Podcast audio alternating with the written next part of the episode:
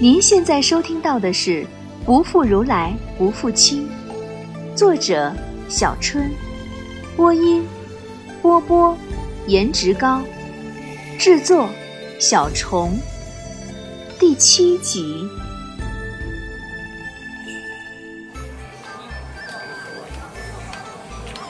这场论战后，秋若莫及波的名声更加大振，走哪里都有人群围着撒鲜花，伸手碰到他的衣角都可以让人满面红光，连我这个汉语老师也跟着窜红。走在街上，时不时有人拿着香油啊、肉啊、花啊塞给我。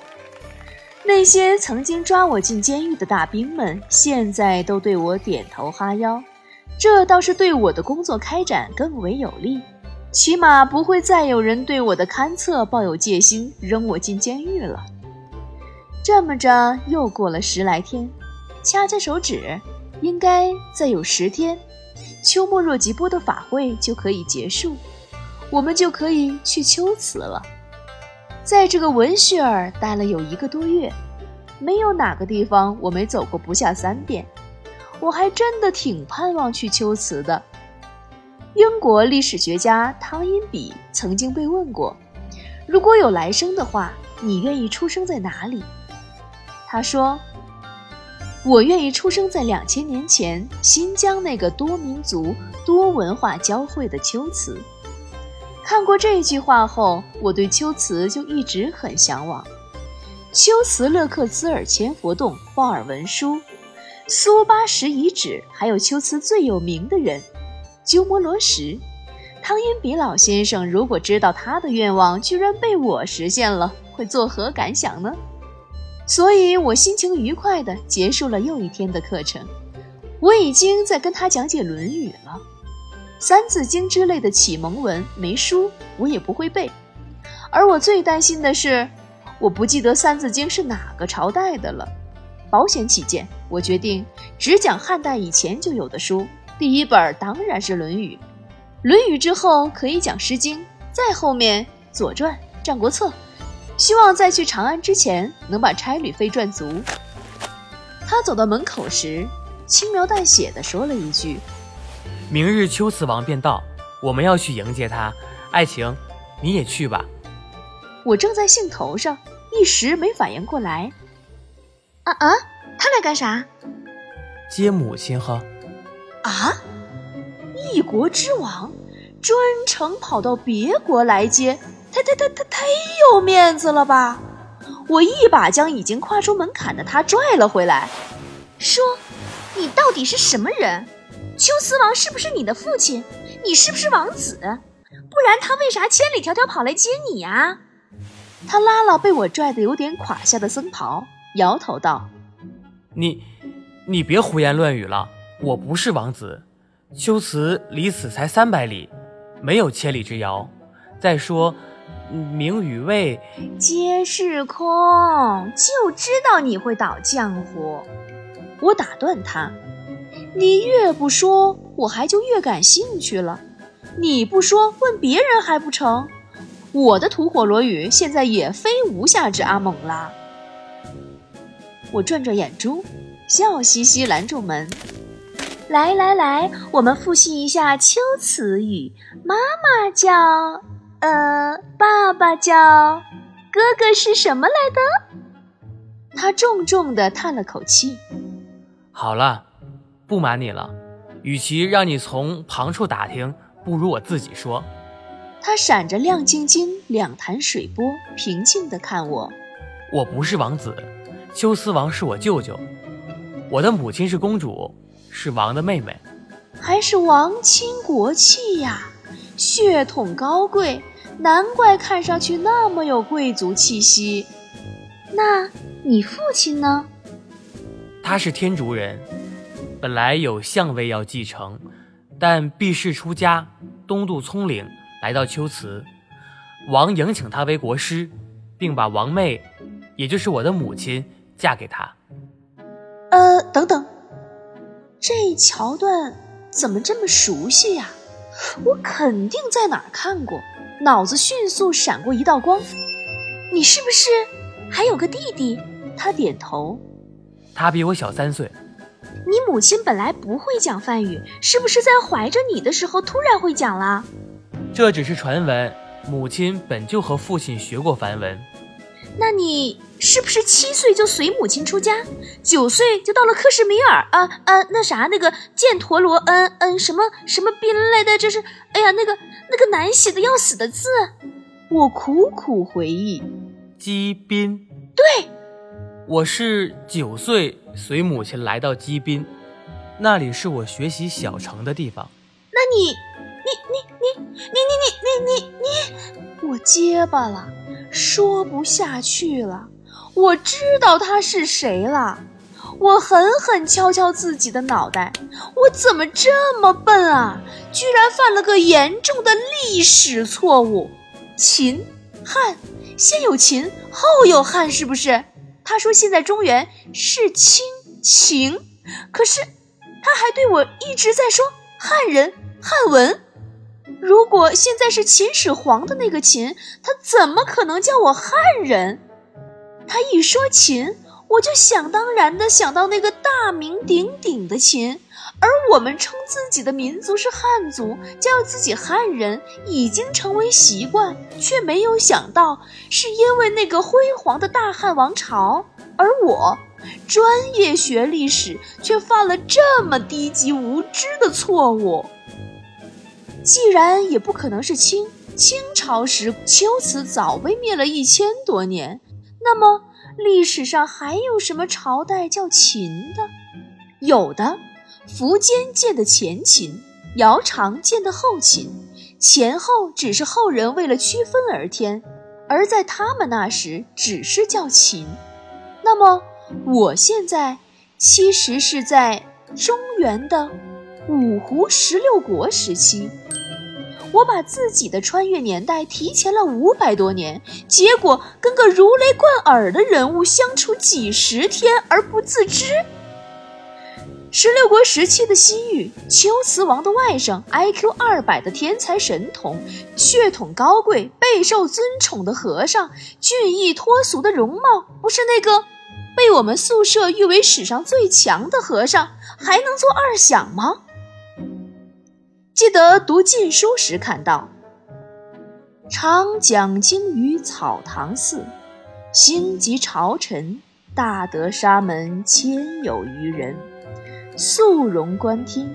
罗什呼下高坐，谓行曰：“有二小儿登午间，与张须妇人，星乃召宫女进之，一交而生二子焉。”这段话的意思是说，这个人啊，在皇家寺院讲经，下面有后秦皇帝姚兴，有文武百官，有大堆慕名而来的和尚，正在神色肃然地听他讲时，他突然下了高台，走到皇帝面前说：“我感到有两个小孩子跳到我的肩膀上，马上给我一个女人。”于是姚兴就招了个宫女进来。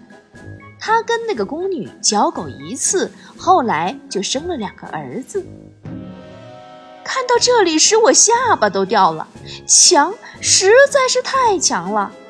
古往今来，和尚有性丑闻的不少。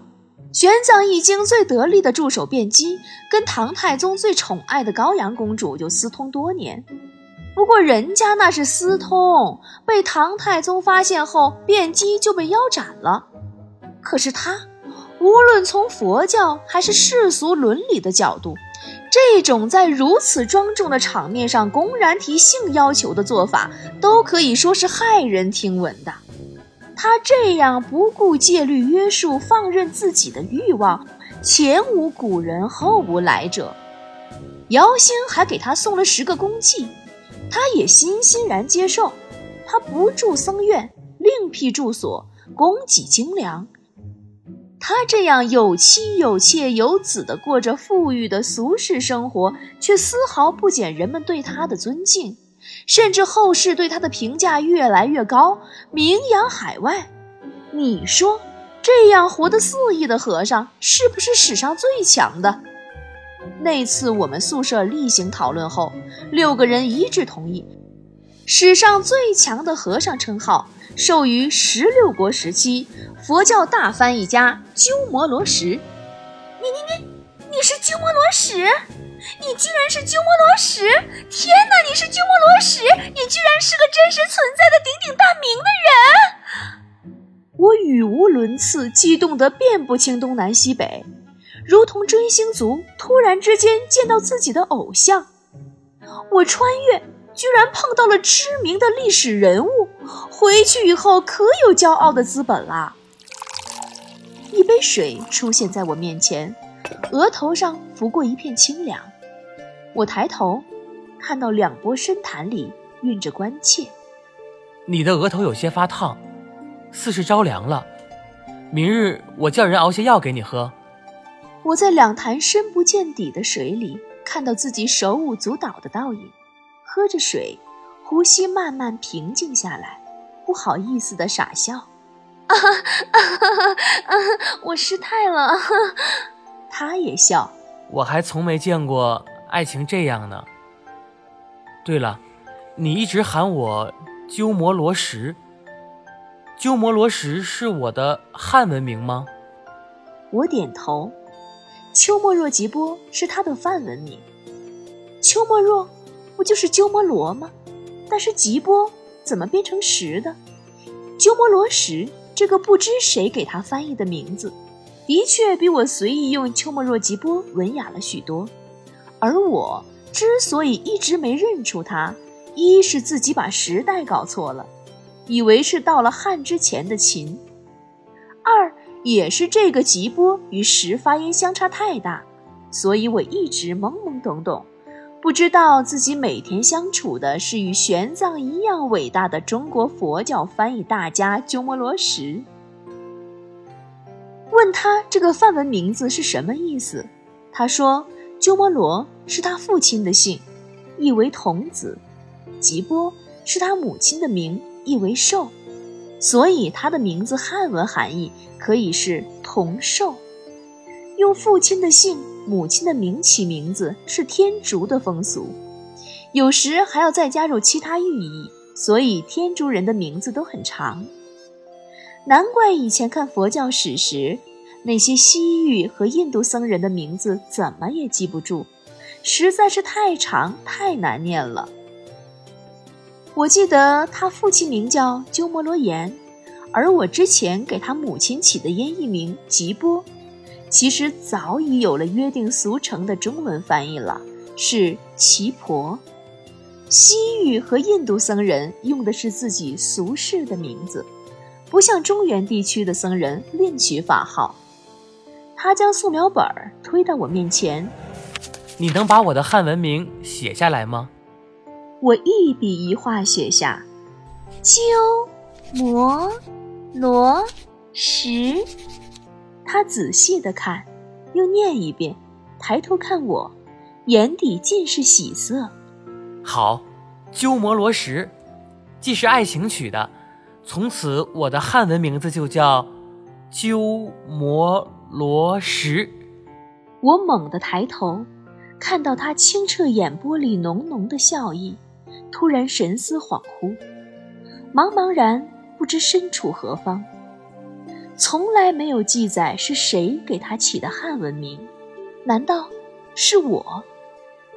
我在二十一世纪读到他的名字，居然是同一个我在一千六百五十年前起的。也就是说，我的穿越时空与他的相遇都是必然。这是怎样的逻辑关系？我到底游离于历史之外，还是我在不知不觉间已然融入了这个时代